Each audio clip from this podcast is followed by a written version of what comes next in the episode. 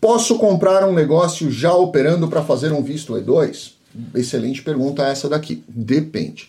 Lembra que para o visto E2 eu recomendo que você compre algo, se tiver realmente operando, que seja no máximo dois anos, que tenha no máximo dois anos de atividade. Porque senão você vai entrar numa série de outras questões que podem é, ter o seu visto negado. O agente pode entender que o business não tem, não, não há comprometimento de risco do seu capital, não há é, qualquer tipo de necessidade de desenvolvimento, porque aquilo ali se toca sozinho, não há necessidade da sua expertise para fazer aquilo ali gerar e N outras questões que podem efetivamente passar pela cabeça do agente e ele negar o seu, o seu visto.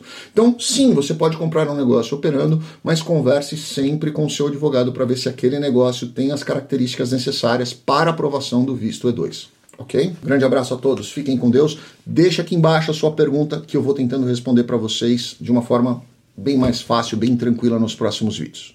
Abraço, obrigado.